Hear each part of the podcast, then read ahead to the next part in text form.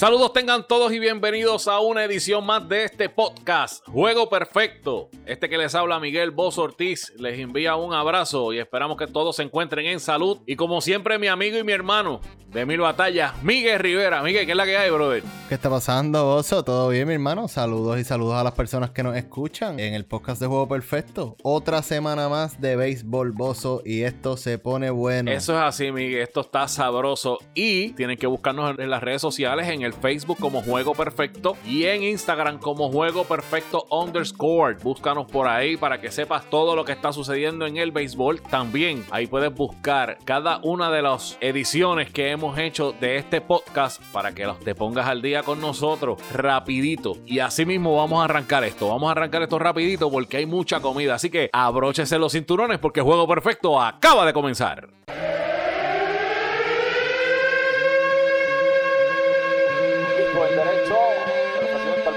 Se fue el corredor y sale un rolling al campo corto, la bola pasa limpiamente de hit, el corredor llega hasta la tercera base, hay bateo y corrido, ejecutado a la perfección, una obra maestra. Juego Perfecto presenta el bateo y corrido, donde presentamos las noticias más importantes en el béisbol.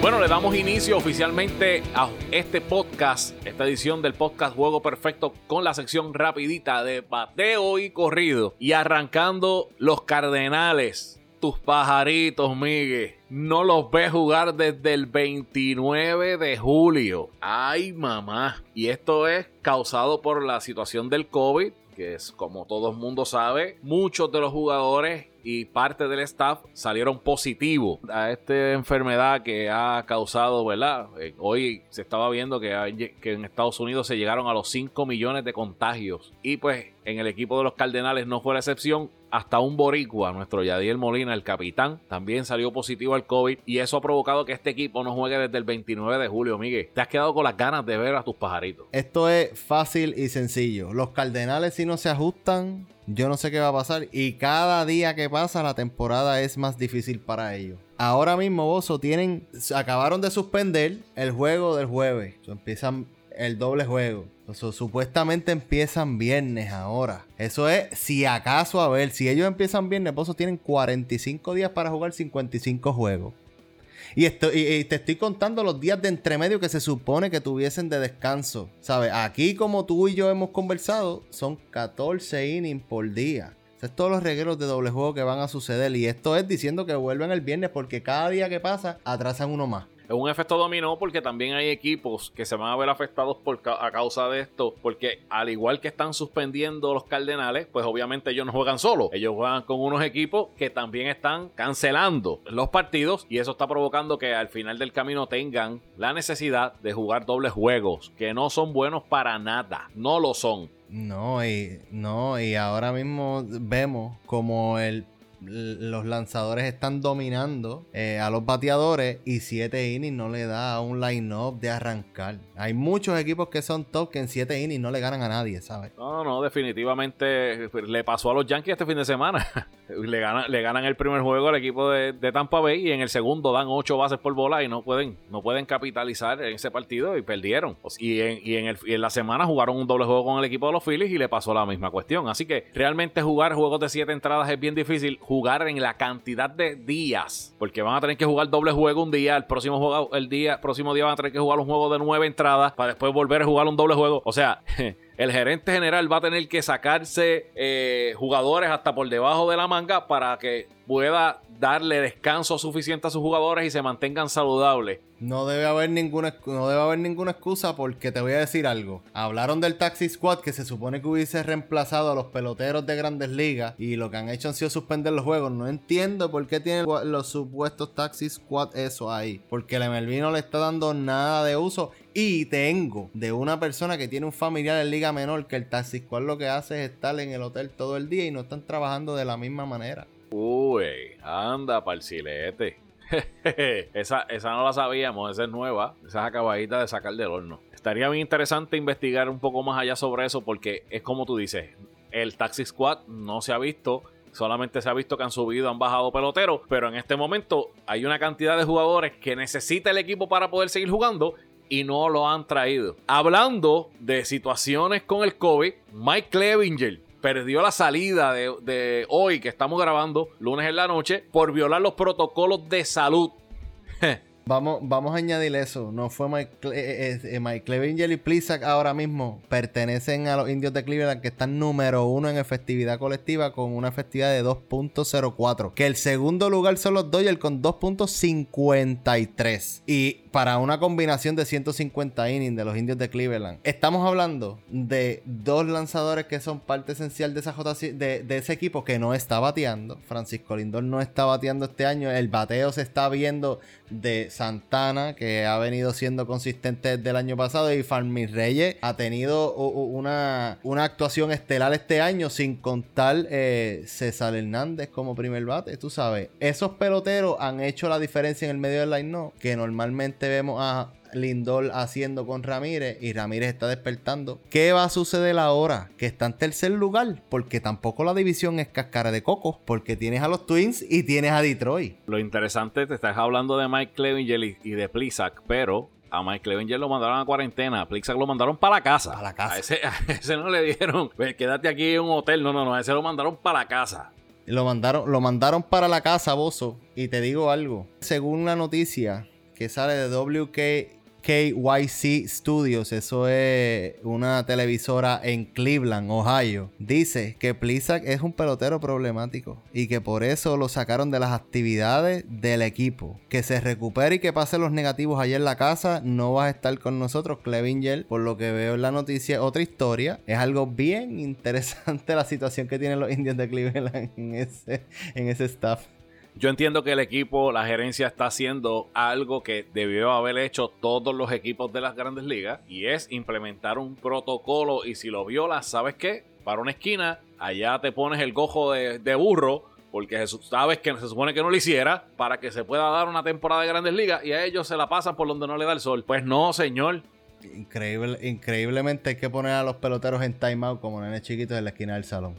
Es que hay animales que pueden razonar y hay otros que el razonamiento a veces se le va. Y ese es el caso de Mike Clevinger en estos momentos. Parece que el razonamiento y la empatía y el entender que esta situación de la pandemia es algo serio, en ese momento se le nubló. En otros temas, Miguel, mira, eh, MLB.com todos los lunes saca el Power Ranking de la semana. Luego de una semana de, de béisbol, pues ellos publicaron en el día de hoy el Power Ranking para esta semana. Y dicta de esta manera: número 5, el equipo de los Cubs de Chicago. Número 4, el equipo de los Minnesota Twins. El número 3, los Atléticos de Oakland. El número 2, el equipo de los Yankees de Nueva York. Y el equipo número 1 en el top 5 del ranking de MLB.com, los Dodgers de Los Ángeles. Y yo te pregunto, ¿tú estás de acuerdo con este top 5?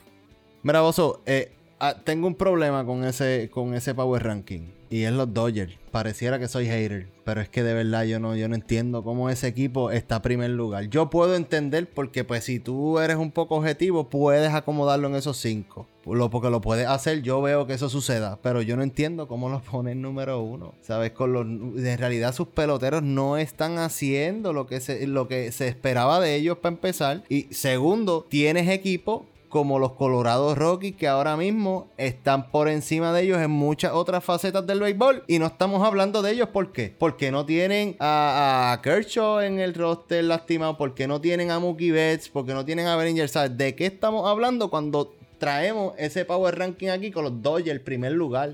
Corey Seager batea 2.95 y tiene un OPS de 8.57 y un base percent de 3.73. Es el otro bateador que se ha mantenido consistente desde que empezó la temporada. Fuera de eso, el picheo ha sido... Pues, te, ¿qué te puedo decir? Yo, yo entiendo que Dusty May tiene una efectividad de 3.63 en 13.2 entradas. E- El chamaquito es una máquina y poncha mucho bateador. Pero fuera de eso, Fuera de eso, Mookie Betts batea 2.81 y tiene un on-base percent de 3.39. Fuera de eso, los demás jugadores pues realmente no están bateando tanto como, como para que estuvieran ahí. Realmente ellos tienen un récord de 6 y 2 en agosto. Y en los últimos partidos, en los últimos partidos creo que lo que han perdido solamente es un juego. Así que los Dodgers están jugando para seguidos y el differential run es de 47 a 24. Con todo eso, yo entiendo, Miguel, y estoy contigo en que ese equipo no, para mí no debe estar ahí tampoco. El equipo de los Yankees es otro que no debía estar segundo y yo soy Yankee. Pero esta semana eh, ellos en agosto han tenido récord de 5 y 5 y la efectividad del equipo de los Yankees en este momento está en 4.30 y te voy a ser bien sincero y vuelvo y repito, soy Yankee, pero nosotros necesitamos con urgencia que James Paxson tenga las salidas que tuvo como la salida que tuvo en el día de ayer. Porque a diferencia de él, que es el otro lanzador que debe tener una buena temporada, también Masahiro Tanaka, que aunque no tiene ni victoria ni derrota, tiene efectividad de 1.17 en 7 entradas y 2 tercios. Esos son los tres tipos ah, con Gareth Cole, que ahora mismo tiene 3 y 0, 3.22, que pudo haber tenido 4 y 0 y pues no quiero ni hablar del tema. Gary, Gary, Gary. no, no, no quiero hablar del tema. Necesitan que esos iniciadores de ese equipo de los Yankees empiecen a hacer su trabajo. ¿Por qué? Porque la ofensiva de ese equipo es buenísima. Tienen a un DJ LeMahieu que está bateando 3.97 con un base por de 4.36. Tienen a un Aaron George que está encendido. Lleva 8 cuadrangulares, un base por de 3.28, bateando 2.83. Gio Urshela bateando 3.13 con un base por de 3.93. Y todavía te falta un Gleyber Torre que todavía no ha caído en tiempo. Pues ah, entonces, ¿por qué, lo ¿por qué lo queremos sacar del segundo lugar cuando tú estás dando las razones? O sea, y para mi entender, los Yankees tienen el bateo para no tener el picheo que tienen en estos momentos. Y si no están número dos, deben estar número uno. Porque, o sea, están sexto lugar en promedio de bateo colectivo. están Tercer lugar en cuadrangulares, solamente dos cuadrangulares atrás de San Diego y los Dodgers, que los Dodgers se han saltado porque con quien han jugado ha sido con San Francisco. Y los padres, pues ya estamos hablando que estamos viendo un surgir de algunos peloteros en ese equipo que están dando muchas sorpresas. Pero, o sea, los Yankees tienen la ofensiva para darle al equipo que le dé la gana. Porque es cierto, perdieron un segundo juego, doble juego con el equipo de Tampa. Pero cuando vienes a ver a la hora de la verdad que va a tener que jugar nueve entradas, ese equipo, a mi entender, ofensivamente no se lo debe ganar nadie realidad del caso es que ese segundo partido, ese último out, los fanáticos de Tampa Bay lo vieron en el baño con un rollo cotonel en las manos porque estaba bateando George y le dio un fly que se le metió debajo. Si le llega a dar de línea esa bola, se la metía a, a Miami. Yo estoy diciendo que los Yankees no deben de estar en ese ranking tan altos en este momento porque esta semana pasada no tuvieron un récord positivo. Entonces, yo no puedo ponerlos por encima del equipo de los Atléticos de Oakland que en agosto están jugando para 9 y 0. Entonces, yo, yo no puedo poner un equipo de Oakland tercero por encima del equipo de los Dodgers y por encima del equipo de los Yankees cuando ellos son el equipo que mejor están jugando la pelota. Y no jugaron contra el equipo de, Juan Perencho Gómez y el Cari Cortado, ni contra los Mete Toita. No, ellos este fin de semana estuvieron jugando contra el equipo de los Astros de Houston y se los ganaron, se los barrieron. Ese equipo ahora mismo estaba, tiene una efectividad colectiva de 2.66 y aunque batea 2.14, tiene un on-base por cent de 3.21. Ahí está la química, de, la magia de Billy Bean, de este juego de los números y las demás cosas, de llegar a base, de, crear jugadas. Porque mira, Ramón Luriano, que es uno de los mejores jugadores de ese equipo, ahora mismo con los números, tiene un on-base por cent de 4.06 y Tony Kemp, un on-base de 467. Y el bullpen, que esto es un.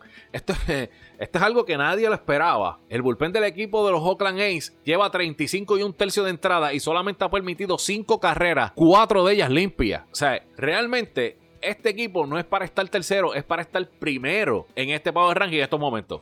¿Sabes qué es lo que pasa, Bozo? Ahí es donde viene la pregunta. ¿Están jugando en contra de unos astros competitivos en realidad? ¿O de unos astros que están cansados mentalmente y por eso es que no batean y, no le quieren dar tanto crédito a los atléticos en barrerle una serie a los astros? Porque los astros no se han visto bien desde que empezaron. Eh, yo entiendo tu punto y los números están ahí. La data te lo dice todo. Pero aquí la incógnita y el problema que yo tengo con los Dodgers, ¿con quién está jugando?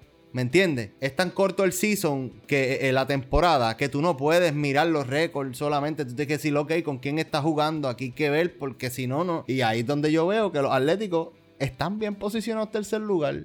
El equipo de los Twins eh, está jugando para 5 y 4 con una efectividad de 3.49, pero está batiendo 2.31. Un equipo que se supone que sea bastante ofensivo, se ha, se ha quedado bastante rezagado. Solamente Nelson Cruz, que está batiendo 3.61, el viejito, sigue dando palo.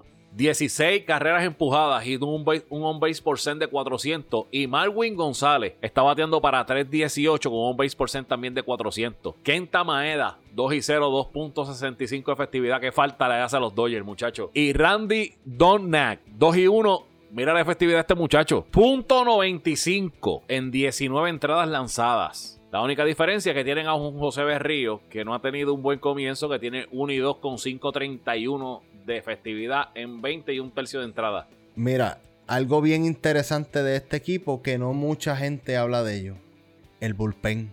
Ese, ellos, ellos cuentan con eh, Randy eh, Dobnak, como tú dijiste, pero también Tyler Clipper tiene 1.17 de efectividad en 7.2 innings. Tienes un Weisler que tiene 7.2 innings, 1.23. Sergio Romo un 80 en 5 innings. Son peloteros que te van a venir tirando uno que otro inning de aquí a allá, te mantienen la ventaja que el equipo te está dando porque están anotando temprano. Esa es la ventaja que está teniendo Minnesota. Cuando no anotan temprano, a veces se ven en líos, pero el talento está, bozo. Y el equipo batea, la bola en Minnesota parece volar porque eh, eso es lo que está pasando y la veteranía de Nelson Cruz es increíble él entra a la caja de bateo y siempre está en la situación correcta y deliver, ¿sabes? Él hace lo que tiene que hacer con el bate porque aunque es un sacrificio, pero lo hace. ¿Qué tú crees de este equipo de los Cubs que tiene 6-1 en agosto con una efectividad de 4.38 y batea 2.38 colectivamente? De este equipo, mira, Wilson Contreras batea 3.17 con un on-base percent de 3.78. Anthony Rizzo tiene tres cuadrangulares nada más, pero tiene un on-base percent de 4.18. Coge muchas bases por bola.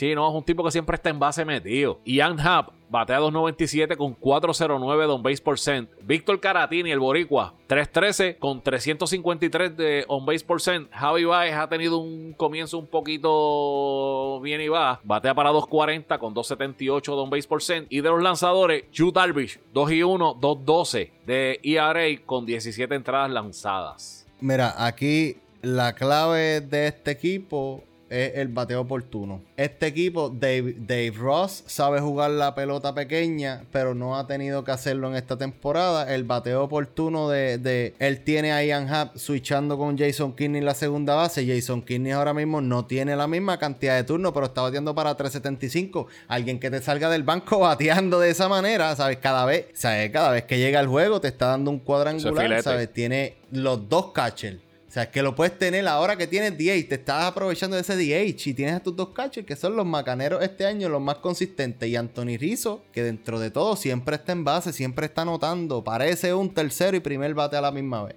Javi Baez y ese tipo de peloteros así van a empezar poco a poco a engranar mientras la temporada vaya pasando. Pero equipos como los Cops, que tienen este, e, e, este, surgimiento de peloteros al principio de temporada, los ayuda a mantenerse en la pelea, oso. Y que no te esté raro, que tú sabes que en béisbol el momentum hace ganar campeonatos, caballo. Cualquier cosa puede pasar.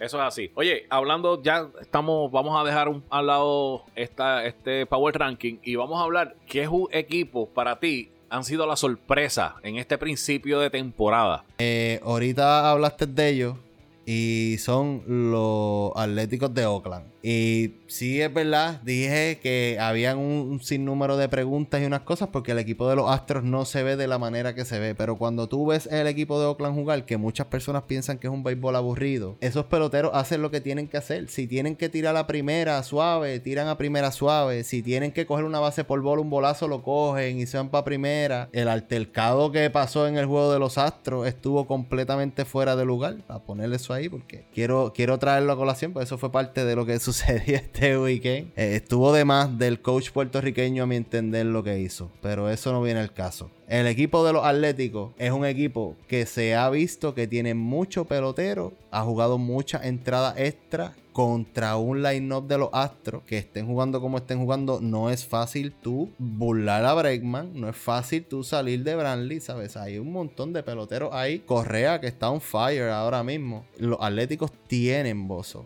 tienen un equipo para ganar en una temporada corta. de eso no hay ningún tipo de duda. Los números lo dicen, el récord lo dice y cuando los ves jugar, lo notas. Las personas que vieron la película Moneyball, cuando Billy Bean empezó a meter ese, esa nueva filosofía de cómo jugar la pelota, al principio se le hizo un poco difícil, pero con el pasar de los años se ha visto que le ha resultado de maravilla. Y este año ha sido una de las pruebas más grandes. O sea, tú no, tú no tienes que ver que el equipo bate tanto. El equipo, ellos lo que quieren es que los tipos lleguen a base. Y hay tipos aquí que tienen un on-base percent de 4.67. O sea, es casi la mitad de los turnos al bate que tú tienes oficiales. Tú estás, tú estás en base. Por X o Y razón, no importa lo que sea. Por un bolazo, por una patada, por una picada de ojo, como sea, tú llegaste a base. Estás creando oportunidades, estás medio tipos en base y qué va a pasar después. Ya, ya ahí nada más pones al pitcher a lanzar de lado. Vamos a empezar por ahí.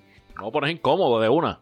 Y, y Bozo, ¿y tú? Porque eh, los Atléticos para mí era como una línea.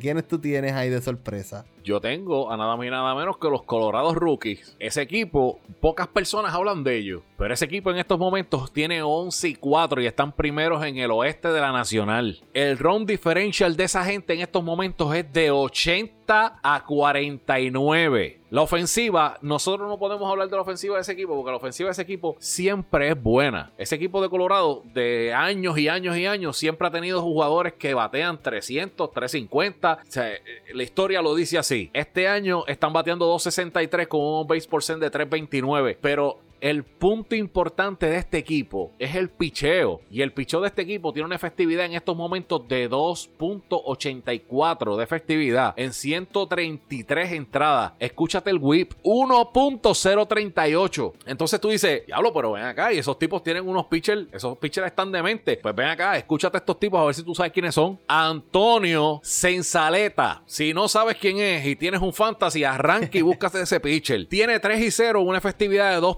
65 en 17 entradas lanzadas. Kyle Freeland, 2 y 0. 2.41 en 18 y 2 tercios entradas lanzadas. Y el ace de ellos, que es Helman Mar Márquez, tiene récord de 2 y 2, pero la efectividad está en 2.08 con 26 entradas lanzadas y escúchate el whip, .923. O sea, Colorado siempre ha sido un lugar ofensivo. Sin duda. Desde que tengo memoria, ¿sabe? Colorado siempre es la ciudad donde la bola vuela y dicen que si batea, eh, eh, en Colorado batea a todo el mundo. Eso dicen. El bateo de ellos, ahora mismo, no, eh, no lo han arenado, no ha aparecido en el equipo. O sea, estamos hablando de que el mejor jugador de ellos no ha aparecido. Tienes a Blackmon y tienes a Daniel Murphy que son bateadores innatos y están ahí. Pero hay mucho pelotero de ese equipo. David Doll no ha aparecido todavía. El David Doll que vimos el año pasado. O sea, hay varios peloteros todavía que falta hacer ese development. Y tienes el picheo haciéndote el trabajo. Aquí la incógnita es la misma de todos los años con Colorado. Será buena la temporada corta para ellos porque siempre el extender la, la temporada larga, siempre al final se quedaban sin gasolina porque tienen que estar utilizando los mismos lanzadores. Esa es la incógnita mía. ¿Aguantarán esto, esto, este mes que falta? Ahí es que, ahí es que vamos, que hablamos cuando hicimos el Facebook Live de cuán importante y qué equipos le podían sacar provecho a una temporada como esta. En estos momentos, Baseball Reference le da un 58.3% de que este equipo de Colorado va a ser los playoffs. O sea, en una temporada de 162 juegos y tú viéndolos en el papel el equipo de Colorado, tú no le das ni un 2% de que se meten en los playoffs. Hay que ser serio. Porque tienen un equipo de los Dodgers y tienen un equipo de San Diego Padres que van a estar ahí metidos en esa pelea toda la temporada. Pero al tener una temporada de solamente 60, 60 juegos, realmente este equipo de Colorado, al paso que va, tres semanas más a este paso, ellos se meten en los playoffs, sin duda alguna. Y cuidado, que en unos playoffs con esa ofensiva es un peligro ahora mismo esa ofensiva de Colorado puede machar una ofensiva de los Yankees sin ninguna duda, ¿sabes? Claro que eh, sí. Eh, eso es, o sea, eh, si, si esto es, esto sería algo bien, bien cool ver a los Yankees y a los Rockies en la Serie Mundial. Eso es un festival de cuadrangulares, ¿sabes? Eso, wow. Esos juegos van a ser como 10 a 9, 12 a 1, 12 a 12, 13 a 12, una cosa así bien loca. Oye, Miguel, hablando, hablamos de los, de los equipos sorpresa, pero vamos a hablar también de los jugadores sorpresa. Para ti, ¿quién es el jugador sorpresa hasta ahora? Que haya tenido una temporada que tú dices, este tipo lo que está llevando es, esto es un manjar, lo que está tirando. Eh, hay, hay, varios peloteros eh, que nadie conoce, que tienen buenos números y eso, pero un pelotero que a mí me llamó mucho la atención en cómo está, se está viendo dentro del terreno, y estoy hablando defensivo ofensivamente, es Salvador Pérez. ¿Por qué hablo de Salvador Pérez? Porque no jugó el año pasado y, no, y, él terminó el 2018 con 2.35 de promedio. Él no era un bateador ofensivo, nunca fue bateador ofensivo, ¿sabes? Él sí daba sus cuadrangulares, pero no era bateador de promedio. Y se ve tan cómodo en el home, detrás del home, ¿sabes? Se ve saludable y, brother, ahí está, está bateando ahora mismo, eh, tiene 69 turnos, está bateando para 319 con 333 de on-base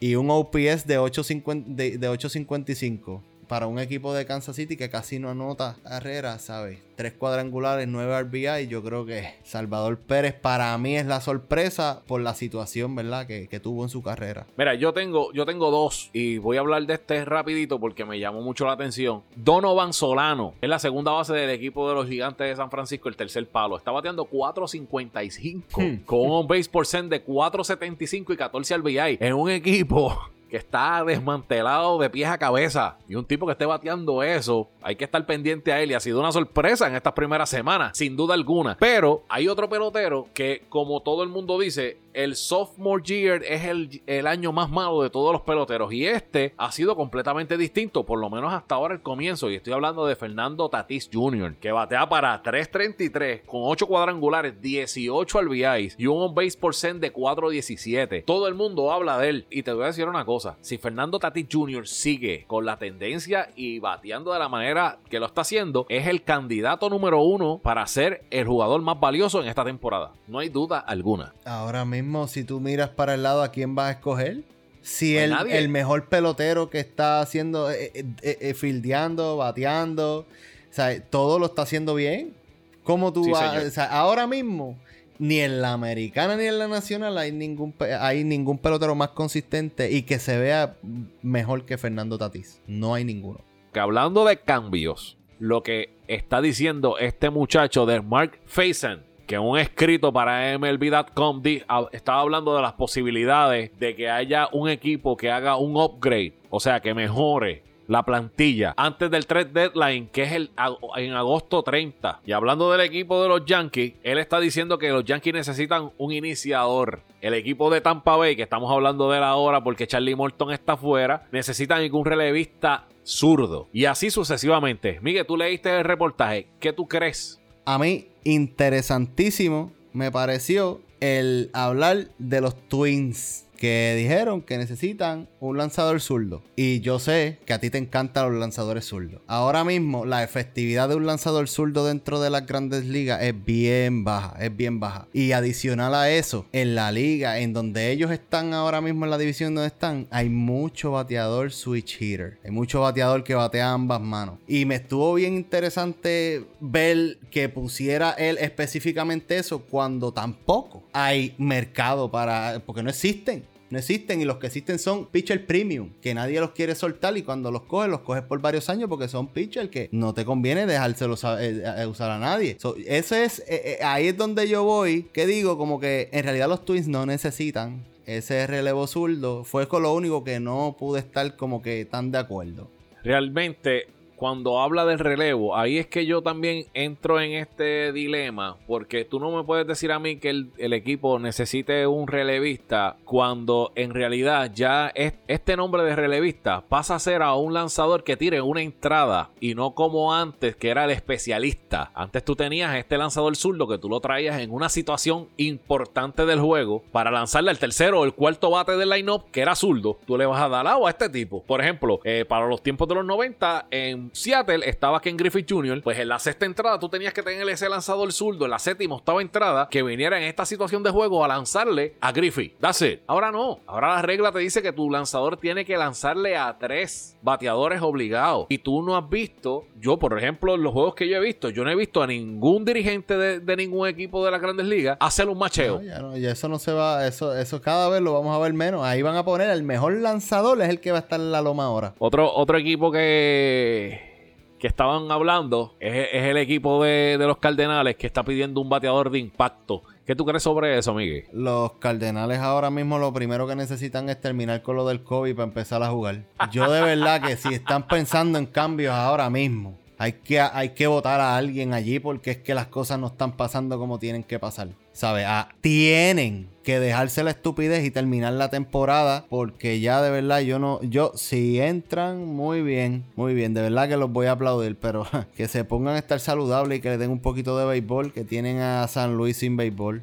Bueno y para terminar tenemos un tema interesante y es que vamos a hablar del two-way player. Y es que como, como todo el mundo sabe hay un two-way player que fue firmado hace varios años atrás, que estamos hablando de Shohei Otani, que es lanzador por el equipo de los Ángeles de Los Ángeles y también es bateador. Pero la realidad del caso es que como lanzador no ha tenido mucho éxito y mucha suerte porque luego de su primer año donde lanzó solamente 10 juegos tuvo que salir para hacerse la operación del tomillón. El año pasado solamente jugó 106 juegos solamente como bateador. No lanzó obviamente el tomillón y este año regresó, tiró dos juegos y tiró uno y dos tercios de entrada y salió por lesión nuevamente. Y los informes dicen que Joe Madden no lo va a utilizar más durante toda la temporada, solamente va a ser bateador. Miguel, y yo te pregunto, esta cuestión del two-way player, esto es algo que ya, ya deben olvidarse de ese tema, que cada pelotero se dedique a un, una sola posición. Eh, se estaba hablando que esto del two-way player iba a ser el futuro, ¿verdad? Como dicen, el futuro. ¿Qué sucede? E, y, te voy a hablar de lo que yo opino, porque yo pienso que es bien difícil ser un two-way player o en el béisbol de hoy día. Uno, e, el pelotero, no solamente va al parque a ejecutar el pelotero también va al parque a estudiar. Y estamos hablando que él, si quiere ser un two-way player, ahora mismo en el plan que lo tenían, él iba a tirar una sola vez a la semana y eran los domingos. Ya con eso no está recibiendo las repeticiones que un lanzador se supone que repita durante la temporada. Eso tiene menos tiempo como lanzador. Y entonces, entre medio, el día antes y el día después de lanzar tampoco bateaba. Cuando vienes a ver, no tienes las oportunidades que tiene todo el mundo y eres un two-way player, pero ¿de qué manera? ¿Me entiendes? ¿De qué manera tú estás sacrificando este, ese development tuyo como lanzador o como bateador? Y no es que Otani no tenga la capacidad de serlo. No es eso porque el talento está, él se para batear, es innato y cuando lanza tiene velocidad y sabemos que el problema que él tiene en el codo, que es por lo que terminó de lanzar este año, pues lo tenía regado, lo tenía regado porque tiene un whip de 6.6 y terminó con una efectividad de 37.8, ¿sabes? En 1.2 inning. No estaba poniendo strike. Hizo en 1.2 inning 80 lanzamientos. Pero cuando miramos el área de bateo, ahí es donde tú dices, ok, ¿qué hacemos con Otani? ¿Lo dejamos two-way player o lo ponemos a batear? Porque con el brazo que tiene, como se mueven las bases corriendo y como batea, él es un aufilinato y está en la Liga Americana y puede ser DH. ¿Sabes de qué estamos hablando? La realidad es que ellos cuando vieron la posibilidad de tener un jugador que pudiera hacer esas dos cosas, pues obviamente en el mercado se vio lindo y bello. Y cuando tú traes una persona del otro lado del mundo, ¿verdad? Que es de allá de, de, Japón, eh, entiendo que él es japonés, ¿cierto? Sí, él es japonés pues obviamente es un mercado que te, que te va a traerte muchas cosas buenas, entre ellas pues eh, fanaticada desde el otro lado del mundo y que, pues obviamente eso es hermoso y bello. Todo el mundo allá lo daba como el Beirut de, de, allá de Japón, pero realmente cuando llegó acá a la, al oriente, cuando llegó al mejor béisbol del mundo, se encontró con que aquí hay que trabajar, se encontró con que aquí los tipos puedes tirar las 120 millas y te van a dar una línea para el medio más dura de lo que como salió la bola de tu brazo y tienes que hacer tus asignaciones. El trabajo es doble. Y al final del camino, yo entiendo que ese muchachito lo llevaron muy rápido y lo treparon a la loma, lo quisieron poner aquí, lo quisieron poner allá. Y yo escuché de una persona hace unos, unos meses atrás, que es una persona, un terapista físico y una persona que trabaja con medicina deportiva, y dice que tu brazo tiene una fecha de expiración. El codo de Otani ya la fecha de expiración le llegó y está pasado. Ya tiene que dedicarse a batear. Así le pasó. Babe Ruth empezó sus carreras como lanzador y era más lanzador que bateador los primeros años. De hecho, en el 1916 estaba buscando los números de Babe Ruth. Tuvo 23 y 12 y una efectividad de 1.75. Pero al final de su carrera tuvo que moverse y tuvo que terminar siendo bateador solamente y puso unos números de respeto. El béisbol está bien complicado hoy día para que él haga eso. Y si físicamente, como tú dices, tiene esas restricciones ya, porque saliste de una tomillón y ahora tienes un, UCL injury eh, otra vez en el codo, yo creo que sí la fecha de expiración le llegó. Claro que sí. Óyeme, hemos hablado y fuera, no hemos hablado aquí en el podcast, pero Carlos Correa, todo el mundo sabe que tiene unos problemas serios de espalda. Esto no es, esto no es un humor de pasillo ni nada. Esto todo el mundo lo sabe. Lo va a llevar que en un momento dado de su carrera va a tener que moverse a las esquinas del cuadro, sea tercera o sea primera. Tiene que hacer el, cambio porque su espalda no, lo está, no, le, no le va a dar muchos años de servicio saludable en el campo corto. Pues Otani tiene que tomar esa decisión desde ya y decir, mira, ¿sabes qué? Olvídate de treparme a la loma, yo me voy a dedicar a batear y créeme que si ese muchacho se dedica full time a batear, los números de él van a ser muchísimo mejor de los que ha tenido. Otani, Otani, como tú dices de Correa, interesante que lo digas porque el Otani tomar una decisión ahora le ayuda a lo mejor a hacer un development y tener una carrera más larga, que es lo mismo que si Correa toma la decisión de que eh, me voy para tercera, tú sabes, te le va a extender porque entonces no le estás dando ese machucón a la espalda, no estás esperando a que te falle para moverte. ¿Qué sucede con Otani? Otani yo yo pienso, yo lo veo mucho más como bateador, porque él llegó de una manera de batear que lo que hacía era levantar la pierna como un wind-up para hacer swing. Se dio cuenta que aquí no le daba tiempo. llegarle a la recta con ese movimiento. Pero ¿sabes qué, Oso? Que hizo el ajuste caballo y está bateando mejor. Ahí es a donde yo voy. Si tú como bateador te sale innato ese ajuste, usted que ese como bateador, Rick Anquil de los Cardenales, fue uno de los últimos jugadores que tuvo temporadas brutales tirando y después dijo, mira, ya no le doy a, a nadie, vamos a, intentar ser outfield, ¿me entiendes? Y ahí pudo ser en una carrera y fue uno de los mejores este centrofiles defensivos en su tiempo. Mira, mira, mira los números de, eh, de Otani. En el 2018 jugó 104 juegos. Se vio corto por 60 juegos por la situación de, la lesión que tuvo. Con todo y eso dio 93 hits, 22 cuadrangulares y batió 285. En el 2019, que se dedicó solamente a batear, jugó en 106 juegos y dio 110 hits y batió 286 con 18 cuadrangulares. O sea, yo entiendo que si quieres durar muchos años en el béisbol de la Grandes Ligas, mira, muévete a primera base. Ya mismo ya Albert Pujols está en las últimas. Te mueves a una primera base y DH y tranquilo, ahí estás 20 años jugando béisbol saludable. Y hablando, ahí que estás hablando de Albert Pujols, este, antes de acabar el bozo, Pujols está a un honrón de llegarle a Willie Mays Ahora mismo tiene 659 cuadrangulares en su carrera y están jugando ahora mismo. No tuvo un buen primer turno, pero está un honrón para empatar con Willie Mays. Para mí, Albert Pujols es primera boleta, sin duda alguna. Para mí todavía no, no, no he visto un pelotero que sea tan claro luego de Jeter y Mariano que sea tan claro, que sea primera boleta desde el momento en que lo pongan. Desde que digan, mira, el próximo año va a estar Albert Pujols. Mira, no hay duda, mano, no hay duda. Ahora mismo, ahora mismo es la primera base con mejores números en la historia. No, no, estoy totalmente de acuerdo contigo. No veo por qué no. Yo decía que el tipo podía romper todos los récords habidos y por haber. En de cuadrangulares tenía la oportunidad de romperlo, pero tuvo unos años que realmente las lesiones, también eh, al haberse movido a Anaheim, para mí fue una pachotada. Yo, yo yo hubiera preferido que se hubiera quedado Cardenal de por vida. Y yo entiendo que hubiera roto todos los récords habidos y por haber. Para mí, uno de los peloteros y uno de los bateadores más completos que existe en la Grandes Ligas, sin duda alguna. Bueno, familia, se acabó el juego. Hasta una próxima ocasión de este podcast. Juego perfecto.